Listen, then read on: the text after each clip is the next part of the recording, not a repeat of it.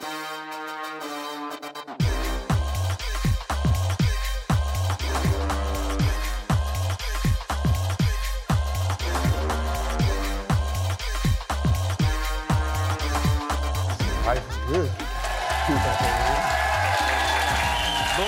et bienvenue sur Canal+. Votre émission c'est votre nouveau rendez-vous quotidien tous les soirs à 19h15 avec la clique qui vous dit sur quoi cliquer. Freddy Gladieux est là. Bonsoir Mouloud. Bonsoir. Bienvenue. Alors euh, Freddy, Bienvenue dans ta propre émission, Mouloud. merci, merci, merci plaisir. mon Freddy. Le plaisir. Alors tu étais à Marseille, j'ai vu. J'étais à Marseille, on m'a volé mon scooter. J'ai fait 20 minutes de scooter. Et qu'est-ce qui j'ai vu tes mésaventures, est-ce que tu peux nous raconter un peu que Écoute, euh, j'étais comme ça. Ouais. Hop, hop, je l'ai garé. Hop. Hop, ça c'est quand je mets le cadenas en, en dessous. Mhm. Je me dis, ok, tout est nickel. Je vais au resto, je reviens et je me dis, bah il est où le scooter? Mm. Quelqu'un d'autre en profite. Et ça, et, Et bah, bah, bah, kiffe en fait. Voilà. qui vient, qui vient, mon gars. et ça s'est pas arrêté là Et ça s'est pas arrêté là. Oui, je dois 3000 euros, ouais, apparemment. Aïe, aïe, aïe, oh Allez, kiffe bien, c'est ça me fait plaisir. Roule, roule, Beau roule, roule. à qui, à qui tu les dois? À une agence de location. Rien. Mais elle n'est pas assurée? Apparemment, c'était pas assuré contre le vol. Ah, Qu'est-ce que tu veux que je te dise? Bon voilà quoi, hein. on va taffer là après, je vais taffer juste après là, donc euh, ouais, j'ai- un petit extra Ouais, je fais des extras là en ce moment pour essayer de, on va essayer de s'en sortir. Alors, euh, vraiment, faites attention, hein, lisez les conditions générales hein, quand vous louez un truc à, à- à un loueur. Euh, Ouais. Char- C'est bien vrai. Charlotte, comment ça va, ma Charlotte? Ça va bien? Super. Pauline Clavière de Marseille. Ça va. Bon. Heureusement que tu es là pour redorer le blason de Marseille. Je sais, mais Voilà. visiblement, c'est difficile quand même. Non, non, non. C'était bien, c'était bien quand même, Marcel, c'est beau. Bah oui. Si vous lisez pas les conditions générales de vente, lisez au moins les romans de Pauline Clavière. Il se passe des belles choses à Marseille. C'est vrai. Philippe Rouillet est avec nous. Alors ce soir, nous sommes tous la bande à Fifi. Voilà, c'est nous. Euh, on va parler de la série la plus vue en France en ce moment sur Netflix, qui s'appelle Jusqu'ici, tout va bien, réalisée par Nawel Madani. Elle sera avec nous avec l'acteur Djibril Zonga. Mais avant ça, événement. Dans Click, quelqu'un dont la parole est très très rare. Le 22 mai prochain, le jour de l'anniversaire de Charles Aznavour, le prix littéraire Aznavour des mots d'amour sera remis. Pour parler de Charles Aznavour et d'amour et de littérature, nous avons la chance de recevoir en exclusivité Micha Aznavour.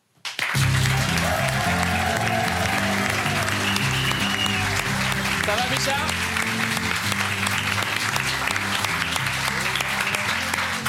Comment ça va Micha Aznavour Ça va bien, je suis venu en scooter, je te l'ai laissé devant. hein. Ah, c'est adorable. c'est adorable ça. Bah, c'est une très bonne nouvelle. C'est gentil. Euh, vous êtes donc le fils de Charles Aznavour et vous êtes entré sur la chanson Au nom de la jeunesse. Pourquoi avoir choisi cette chanson? Je trouve que c'est la chanson qui représente le plus mon père. Il était tellement euh, amoureux de la vie. euh, il représente pour moi, en fait, la jeunesse éternelle. Euh, Jusqu'à la fin, en fin de compte. euh, voilà, ça a toujours été un peu euh, un adolescent, en fin de compte, dans son cœur, plus qu'un enfant. Vous avez euh, fondé une association qui s'appelle Aznavour pour l'amour et cette année, vous lancez la première édition de son prix littéraire, le prix Aznavour d'amour, qui, remet, qui met en lumière des livres qui évoquent l'amour sous toutes ses formes. Le prix sera remis, remis le 22 mai 2023 et quand on parle de littérature, on parle avec Pauline. Eh bien, effectivement, ce prix, euh, Micha, donc, euh, c'est un prix de 5000 euros qui va récompenser un récit, un roman, euh, mais aussi de la poésie francophone, qui a été publié depuis, entre le 1er mai de l'année précédente jusqu'à celui de l'année en cours. Vous êtes le président. Micha Aznavour, entouré de l'auteur Samuel Bruxelles, mais il y a aussi qui est président d'honneur, et un jury dans lequel on retrouve Manuel Carcassonne, Gérard Davout, André Manoukian, Pascal Nègre, Ségolène Royal aussi, Athéna Sol, Jacques Terzian et Valérie Toragnan. Et je voulais vous dévoiler en exclusivité, on a cette chance, euh, la seconde sélection. La voici. Nous avons Les douleurs premières de Julien Barban euh, aux éditions Élus d'Ormesson, Les Mantes de Fabienne Pasco chez Stock, mais aussi Les quatre vies d'un amour de Mathieu Terrence chez Grasset, Les guerres précieuses pardon, de Perrine Tripier chez Gallimard. Donc c'est vraiment des beaux romans, j'imagine que vous les avez tous lus. Oui, je les ai tous lus. Évidemment, de la Oui. poésie aussi. Pourquoi le choix d'un prix littéraire? Pourquoi c'était important pour vous de, voilà, de passer par un prix Euh, le prix existait euh, à peu près, en fin de compte. Il avait été monté par la ville de Marseille, justement. Euh, mais il n'était pas vraiment défini. Et à la mort de mon père, ils m'ont contacté pour en être le président d'honneur. Et puis j'ai vu que c'était un peu fouillis. C'est-à-dire que les gens se disent Aznavour, alors bon, ils pensent chanson, ils pensent arménien. Il y avait des euh, romans arméniens, plein de trucs sur euh, le génocide arménien, ou un dix bouquins. Il y avait euh, des biographies, des, plein de choses. Et donc j'ai décidé, puis je trouvais que c'était un peu mal. parce que si on fait un prix pour mon père, en fait, c'est important de faire quelque chose de beau. Euh, j'avais envie qu'il y ait- une pérennité et j'avais envie de le renforcer. Et puis j'ai réfléchi la première année, je me suis dit, bon, qu'est-ce que qu'est-ce que c'est en fait euh, Bon, Aznavour, c'est quoi? C'est l'amour. C'est euh, c'est surtout le thème premier de- d'Aznavour, c'est l'amour. Donc ça, ça me paraissait complètement logique que ça tourne autour de l'amour. J'aimerais qu'on regarde des images d'Aznavour qui parlent d'amour, parce que c'est lui qui l'a mieux chanté, qui en a mieux parlé. Vous écrivez généralement des chansons d'amour et puis voilà tout à coup que ce soir vous chantez une chanson satirique. C'est pas une chanson satirique, c'est, c'est le départ de- des chansons d'amour. Sans Ah, Adam et Ève, tiens. l'amour n'existerait peut-être pas. Ah mais c'est vrai ça Oui. C'est vrai Et vous écrivez de si belles chansons d'amour, Charles. Aznavour. Vous les écrivez en forme de lettres quelquefois. Oui, la plupart du temps. La dernière en tout cas est, est très très marquée. Oui. Vous avez subi l'influence de quelqu'un? Euh, Francis James. C'est bien. Elle est dédiée à qui? Euh, quelqu'un On peut savoir? Une dame On peut savoir? Non. Bon, mais chantez-la quand même. Plutôt lisez-la cette lettre. Peur de te perdre et de ne plus te voir. Par ce monde insensé qui grouille dans ma tête. Par ces nuits sans sommeil où la folie me guette. Quand le doux de mes fleurs est dans mon cœur de noir.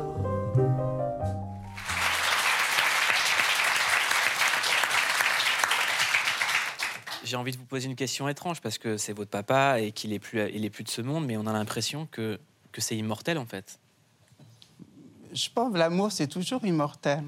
Même quand on, on aime quelqu'un, qu'on le quitte, moi, j'ai- beaucoup de personnes, euh, de, de- de- de femmes que j'ai aimées. Quand on aime une fois, on aime pour toujours. On se quitte, on n'est peut-être plus amoureux. Ce que j'essaie d'expliquer parfois à certains messages, je dis je suis plus amoureux, mais je t'aimerai toujours. Mm. Donc c'est euh, et puis les mots d'amour, en fait, ils restent. Mm. Bon, Il y a très peu de personnes qu'on aimerait toujours. Moi, j'ai quelqu'un que j'aimerais toujours, mais il y a très peu de personnes à qui on peut dire ça aussi. Ah bon? Moi, je trouve que quand on aime, on aime pour toujours. Eh ben voilà, vous avez raison. Euh, on a retrouvé une archive de vous avec votre papa. On la regarde. Donc euh, tu vois souvent ton papa? Oui, Oui. Hein? Oui. Tu le vois assez souvent? Euh, pendant les vacances Ah bon, c'est tout? Tu trouves que c'est suffisant alors? Oui. Bravo. Alors vous êtes un mauvais père, alors peut-être par, par force Non, mais je suis un bon père, c'est pas ça la question. Mais je crois que finalement, le collège dans lequel il se trouve, euh, il, il y est très heureux. Et qu'il est comme tous les élèves de ce collège, ils n'ont pas envie de le quitter. Ils y resteraient même pour les vacances si on les laissait. Hum. C'est quoi un bon père? C'est euh, un bon père, en tout cas, je pense c'est quelqu'un qui va veiller sur vous, qui va s'inquiéter pour vous, qui va penser en fait euh, à vous tenir toujours en fait euh, heureux, en bonne santé, euh, manquant de rien. Et ça a été le cas avec Charles Aznavour? C'était un bon père? Oui, c'était un bon père, c'était un très bon père. Qu'est-ce qui vous a manqué le plus? C'était sa présence physique? Depuis son départ, Non, en grandissant Ben, rien en fait. J'ai été beaucoup avec mon père. Non, j'ai pas eu de manque. J'ai pas eu de manque. J'ai eu, euh, j'ai été fulfilled comme ils disent en Amérique. Fulfilled. Voilà. Qu'est-ce qu'il vous a transmis? Il m'a transmis euh, euh, l'espoir. Il m'a transmis euh, l'amour, l'humilité, euh, le respect du travail bien fait, si- même si je ne suis pas le plus grand des bosseurs, en tout cas, je sais que c'est important de travailler. et, euh, et puis la joie de vivre. On parle de votre père, mais on parle pas beaucoup de votre maman, euh, Ulla Torcel. C'est sa troisième et dernière épouse. C'était qui, votre maman? Euh, ma mère, elle est très discrète, elle n'aime pas trop qu'on parle d'elle. Je pense que c'est pour ça que mon père, euh, il a été heureux avec elle. Il n'avait pas envie de trouver une femme qui était dans le même métier que lui. Il avait envie de trouver. Je l'ai entendu dire souvent euh, qu'il avait réussi sa vie euh, artistique et qu'ensuite, une fois qu'il est arrivé au top, il avait envie de réussir en fait sa vie personnelle. Et je pense qu'avec ma mère, il l'a vraiment réussi. C'est le meilleur. Euh, vos, parents, sont restés ensemble des années 60 jusqu'à la mort de Charles Aznavour. Vous avez eu une enfance finalement assez normale. Vous dites que votre père, vous avez jamais euh, fait manquer de rien, ni d'amour, euh, euh, ni, ni d'ambition. Est-ce qu'il vous a transmis quelque chose qui, pour moi, est le vrai héritage de Charles Aznavour à toute notre génération? C'est l'envie de faire des choses. C'est quelqu'un, pour moi, qui était le chanteur de la dalle, Charles Aznavour de ne de, de, de, pas se laisser faire, de, de, foncer. Et c'est pour ça qu'il y a énormément de gens, même dans la culture actuelle, dans le hip-hop, etc., qui se revendiquent de Charles Aznavour. Peut-être, mais après, je pense que ça aussi, euh, cette, ténacité, cette rage, elle vient aussi, en fin de compte, elle vient peut-être plus facilement quand on est dans le besoin, quand on est en fait euh, dans un cocon un peu douillet. C'est vrai que c'est plus difficile parfois de partir de tout. Je ne vais pas me plaindre, hein, mais parfois c'est plus difficile d'avoir en fait euh, cette rage quand on part de tout en haut et qu'en plus on a eu de l'amour. Parce qu'encore si on part de tout en haut, mais que on se sent mal aimé, on a peut-être envie de dépasser son père, on a envie de faire mieux. Moi, je je, je, je, je, je- je ressens pas en fait ça. En fait, je fais par exemple ce projet, je le fais avec amour, avec respect pour mon père, mais voilà, j'ai je, je- je- c'est pas comme si en fait, c'est pas une question de vie ou de mort en fait pour moi. Vous avez écrit des livres en 2010, Mo- Moscow Blues. Vous l'avez fait sous pseudonyme? Euh, c'est mon père qui m'avait donné l'idée au départ. Il m'avait dit comme ça, tu verras. En fait, en Russie, j'ai très bien vendu. Pourtant, j'ai pas signé sous pseudonyme, j'ai signé sous mon nom. Et puis, il m'a donné ce conseil pour euh, que je ressente en fait que vraiment le livre marcherait par euh, lui-même euh, sans en fait l'aide de mon nom. Vous avez aussi euh, tourné dans des films, Devil and the Deep Blue Sea, It's, It's Springtime, Ellie.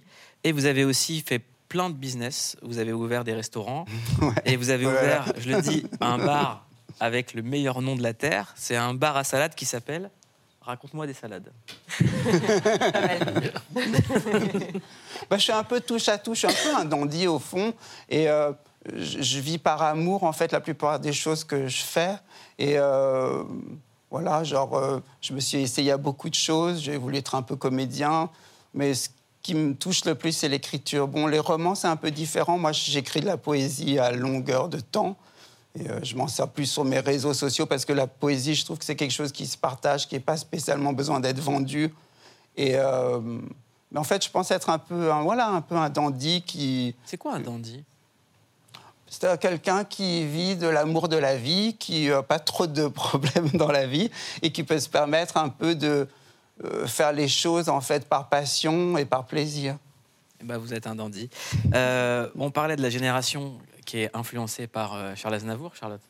Ouais, la musique de Charles Aznavour, elle a inspiré plein d'artistes dans plein de genres musicaux différents, mais elle a surtout inspiré le rap. Parce que le hip-hop, euh, au départ, c'est beaucoup la culture du sample.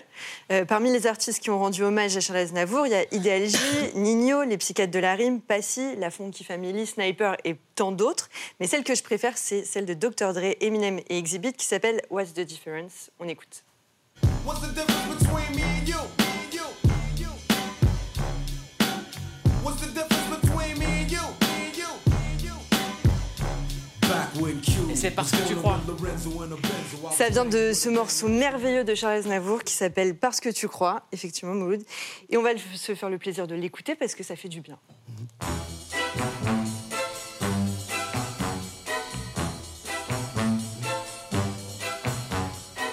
Parce que tu crois que tu es ma faiblesse, tu me blesses. Pour la France, euh, on a Nino qui a samplé euh, cette fois une interview. Toi, tu connais bien ça, Mouloud, parce que Fut- Future, il a samplé une de tes interviews.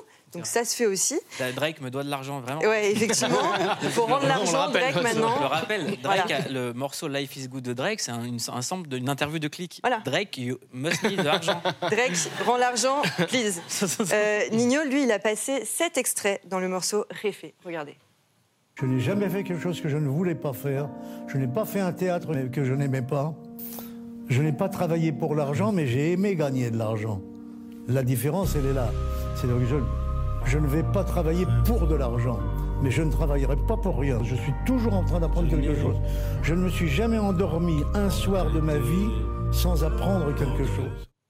Est-ce que c'est finalement ça, sa plus grande leçon? Moi, je crois que sa plus grande leçon, c'est la ténacité et l'amour, pour moi. C'est euh, de partir, en fait, euh, de toutes les difficultés qu'il avait et de s'accrocher, en fin de compte, et de jamais lâcher l'affaire. Est-ce que vous êtes au courant qu'un biopic se prépare? Oui, bien sûr, c'est mon beau-frère qui le réalise. Comment, il s'a- comment il s'appelle Jean Rachid. Jean Rachid, réalisé par euh, Grand Corps Malade et Medjir Minos.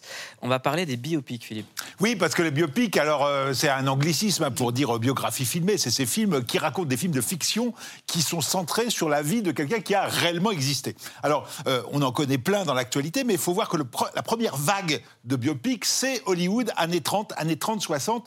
Pourquoi? Parce que ça permet de raconter euh, eh ben, comment quelqu'un qui était en avance sur son temps est d'abord rejeté par, ses pairs, par conformisme, et puis finalement, ça explose. Je vous ai apporté euh, un premier exemple caractéristique, c'est la vie de Louis Pasteur. 1936 de William Ditterle. Alors on voit Louis Pasteur qui fait ses recherches sur les microbes. Tous les savants disent mais c'est nul et tout ça. Et puis finalement, il a son vaccin contre la rage. Et là, chacun dit ah bah oui. Alors résultat, Oscar du meilleur scénario et Oscar pour Paul Muni qui joue Pasteur. Avec cette idée que euh, euh, les rôles de biopic, c'est- c'est super bon pour les Oscars parce qu'il faut s'entraîner, il faut, euh, il faut travailler par rapport à son modèle. L'exemple emblématique, c'est Robert De Niro, Raging Bull, Jacques Lamotta en 1981. Et vous savez qu'il joue Raging Bull, le champion, mais il le joue vieux.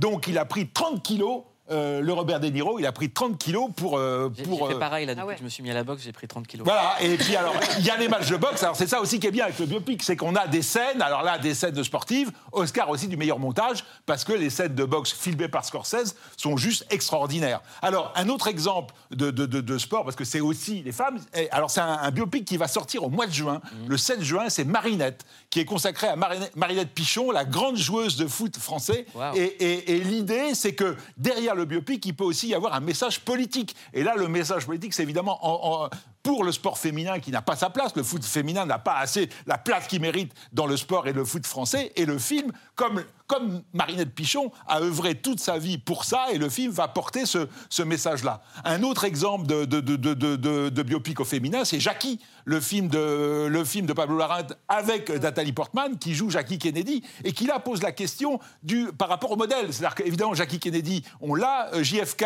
on a des films. Alors comment on va faire un film de fiction? Et qu'est-ce qui compte? Le, réel ou sa représentation? Et à travers ce personnage qui réfléchit à quel euh, obsèque donner à JFK, donc à son mari, euh, la question du biopic est en quelque sorte mise en abîme. Et puis, euh, dans ce tour d'horizon, on ne peut pas éviter euh, Elvis, qui était nommé évidemment aux Oscars, avec Austin Butler qui a fait une prestation extraordinaire. Et là aussi, on voit le travail, parce que euh, pour toutes les chansons d'Elvis avant 60, c'est lui qui chante. hein. Parfois avec un mix avec la vraie voix d'Elvis, parce que euh, on peut faire des trucs euh, incroyables. Et le film nous rappelle aussi une autre chose, c'est que sur le, le biopic, c'est aussi une question du point de vue. Euh, le point de vue n'est pas celui d'Elvis, mais du colonel Parker, son impresario. Et c'est très intéressant de voir comment le méchant, entre guillemets, de l'histoire raconte la vie de, de la vedette. Et je vous ai apporté un extrait d'un autre biopic musical que vous connaissez tous, qui est Amadeus, mais qui est tiré de la pièce de Peter Schaeffer avec cette idée que le biopic n'est pas forcé de dire la vérité. Et les relations entre Salieri et Mozart ne sont pas tout à fait justes. Par contre, c'est fantasmatique. Et il y a cette idée qu'on peut inclure l'œuvre de Mozart à l'intérieur du biopic, avec cette idée que le, commandeur, qui a le spectre qui apparaît à la fin de Don Giovanni, lui, il voit le fantôme de son père. Et du coup, Salieri, dans le film, utilise cette idée pour, alors que euh, Mozart est, bien fatigué, il s'introduit chez lui avec le costume du spectre pour lui commander une messe de requiem, et l'autre croit que c'est le fantôme de son père qui vient le sermonner. Je vous ai apporté cet extrait-là. Magnifique cette scène.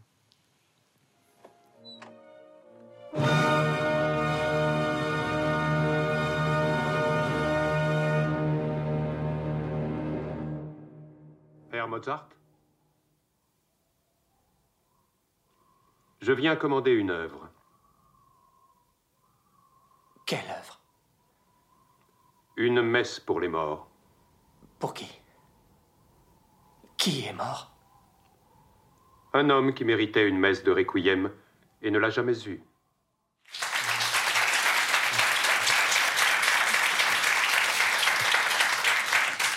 Moi, mon biopic préféré, c'est The Doors. Ah bah, formidable. de Oliver Stone. formidable. Avec Val Kilmer. extraordinaire S'il en qu'il Morrison. me valent qu'il meurt. Et euh, voilà, avec tout le côté fantasmatique, retrouver la musique des Doors, euh, trouver un imaginaire, parce que c'est ça aussi, trouver un imaginaire dans la mise en scène. Et Stone est, est formidable, Oliver Stone est formidable. Alors, on va reparler du biopic sur Charles Aznavour. Vous avez des petites infos ou pas? Malheureusement, j'ai aucune info. Vous n'avez pas lu le scénar?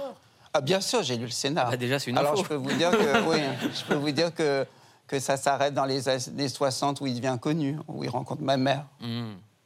Et Tahar Rahim Ah, super, franchement. Ah, vraiment, c'est la classe. C'est incroyable. C'est la classe. Non, c'est vrai que c'est la classe. Il n'y a pas mieux, en fait. Bah, il n'y a pas mieux, non. Non. Il n'y a pas mieux. C'est tout ce qu'on peut dire sur Tahar Rahim. c'est- Il a joué déjà deux biopics. Hein. Ouais. Désigné coupable, Ouais. c'était un biopic, et puis euh, le feuilleton Le Serpent, Ouais. où il faisait un serial killer. Et c'est extraordinaire comme il a un côté caméléon et comment il est à fond, il est à fond Ouais. dans les personnages. Je suis sûr Ouais. que moi, je vais adorer le voir en Aznavour. Eh ben, ça va être un très grand Aznavour, je peux vous le dire. Ouais, je pense. Parce ouais. que c'est un très grand acteur. On passe au recommandé du soir et juste après, on reçoit Djibril Zonga et Nawel Madani. On l'a découvert sur scène, mais aussi au cinéma dans son premier film, assez prémonitoire. C'est le parcours initiatique d'une jeune femme qui. Reste toi-même. Je vais tout niquer, d'accord? Il y a personne comme moi dans le game. Nawel Madani est aujourd'hui multicasquette, showrunneuse, réalisatrice et aussi actrice dans Jusqu'ici tout va bien. Si j'en suis arrivée là, c'est que j'avais pas le choix. Elle y interprète Farah, journaliste ambitieuse sur une chaîne d'information. Écoutez, on va pas se mentir, hein. Qui va devoir sortir sa famille des griffes d'un baron de la drogue. Faut qu'on règle ça nous-mêmes. Ça veut dire quoi régler? Ça veut dire quoi nous-mêmes? Au casting, on retrouve dans le rôle du méchant Djibril Zonga, que vous avez déjà vu en flic sous tension dans Les Misérables. Mais aussi Paola Locatelli, actrice et influenceuse aux millions de followers, qui est même follow back par Rihanna. Vous ajoutez à cela de l'action, beaucoup d'humour et une ref au film culte de toute une génération. Jusqu'ici, tout va bien. Mais ce qui compte, c'est pas la chute, c'est l'atterrissage. Et ça donne un atterrissage réussi pour Nawal Madani. Vous avez encore des questions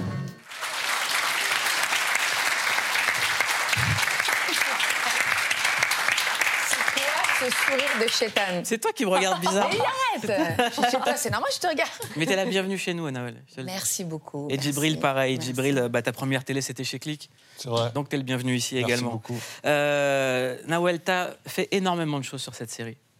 Qu'est-ce que t'as fait? Ben, je l'ai écrite, réalisée, coproduite.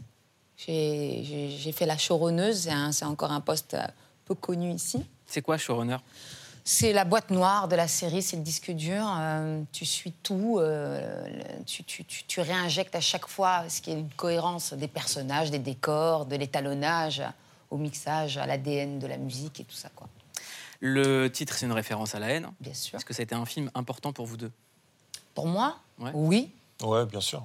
Pour moi, c'est c'est celui qui m'a donné envie de faire du cinéma. ouais. Carrément.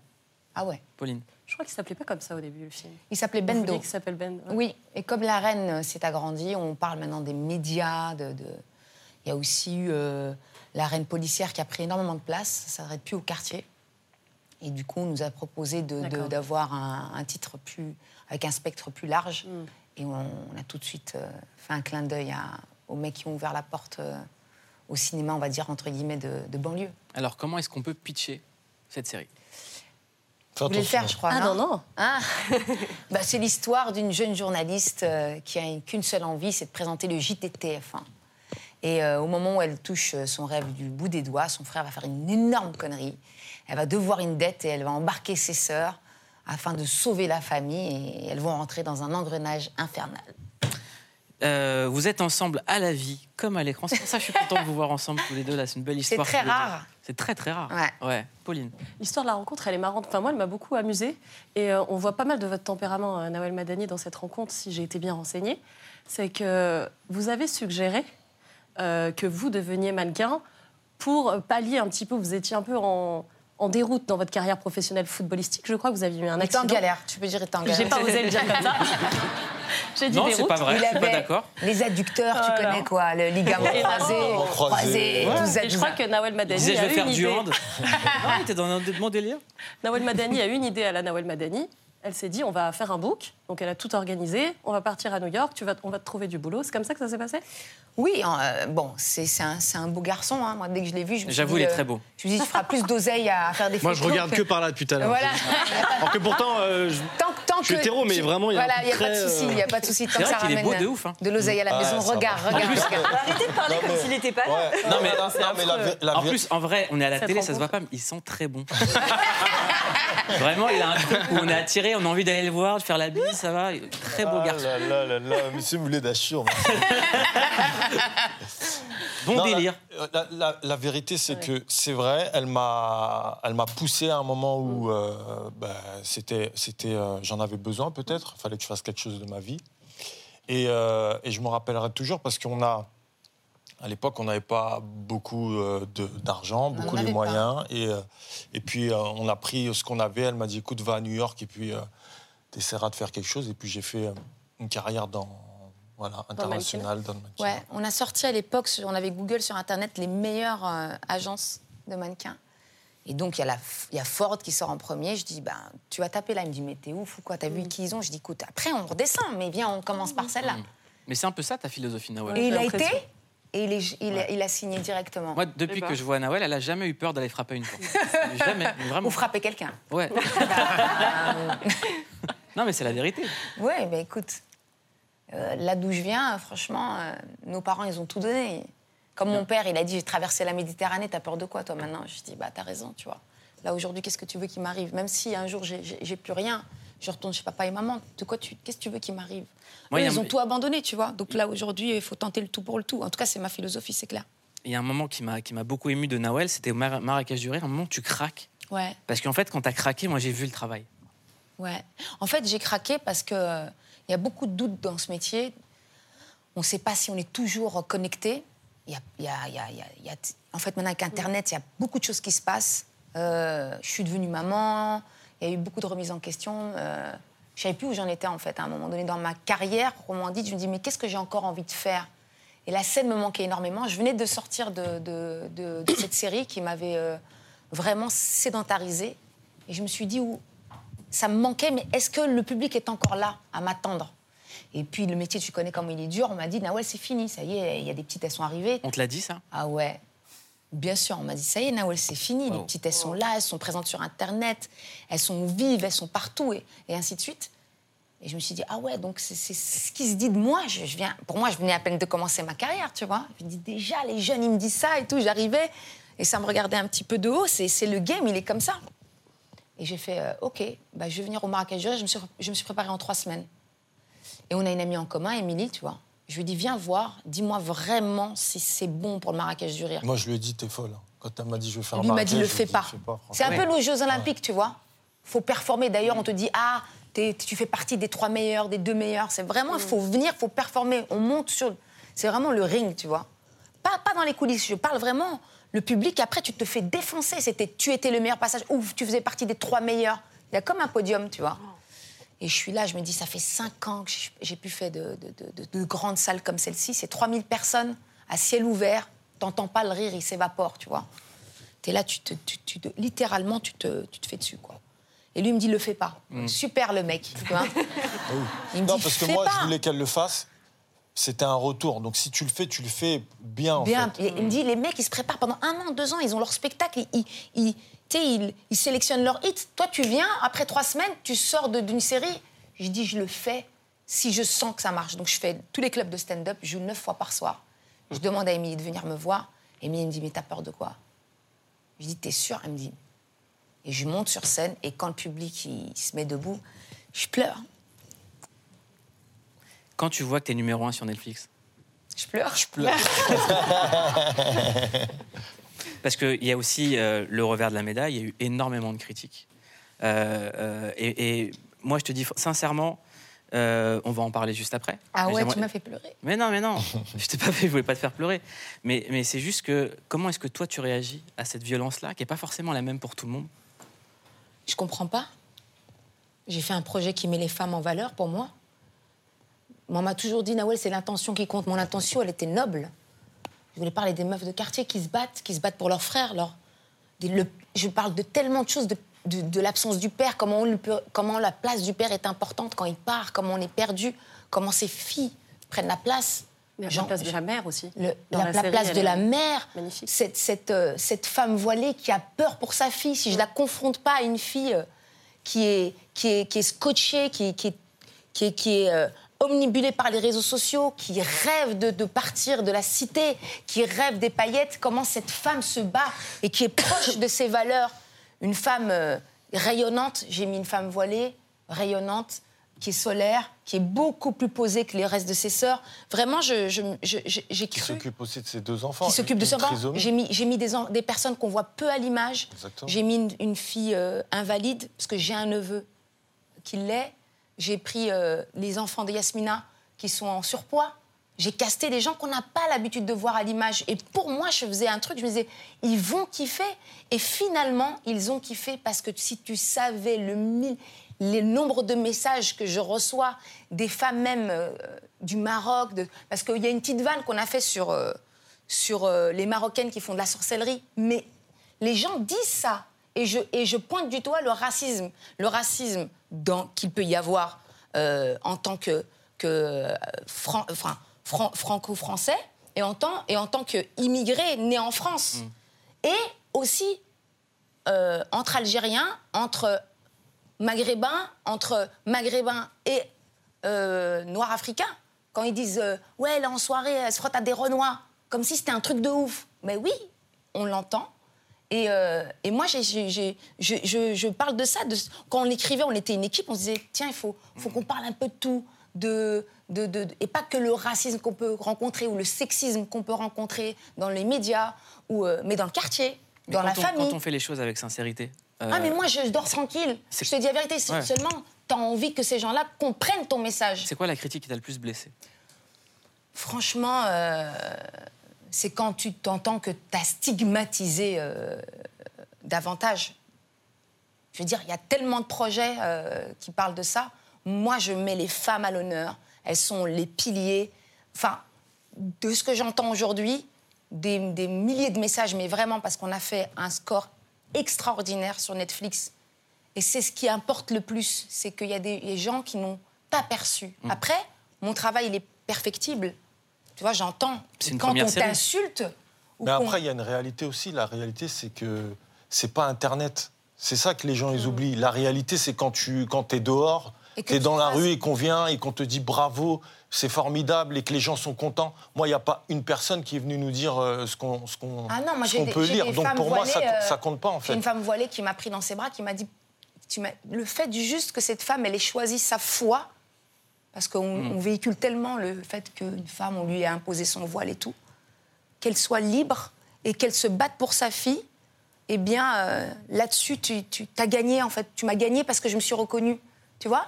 Djibril, comment est-ce que toi tu la soutiens? Parce que je sais que Nawal elle est très sensible. Là elle fait la. Ah non, mais je- ça se voit de Non, toute façon. moi, j'essaie- moi, j'essaie de lui dire de pas d'arrêter déjà, de couper, parce Mm. qu'à un moment donné, plus tu regardes et plus ça t'impacte. Tu peux faire. C'est ce lui qui me dit ne lis pas, donc je ne lis plus. Pas. Et moi, ce que je lui dis, c'est que c'est pas la réalité, et c'est vrai.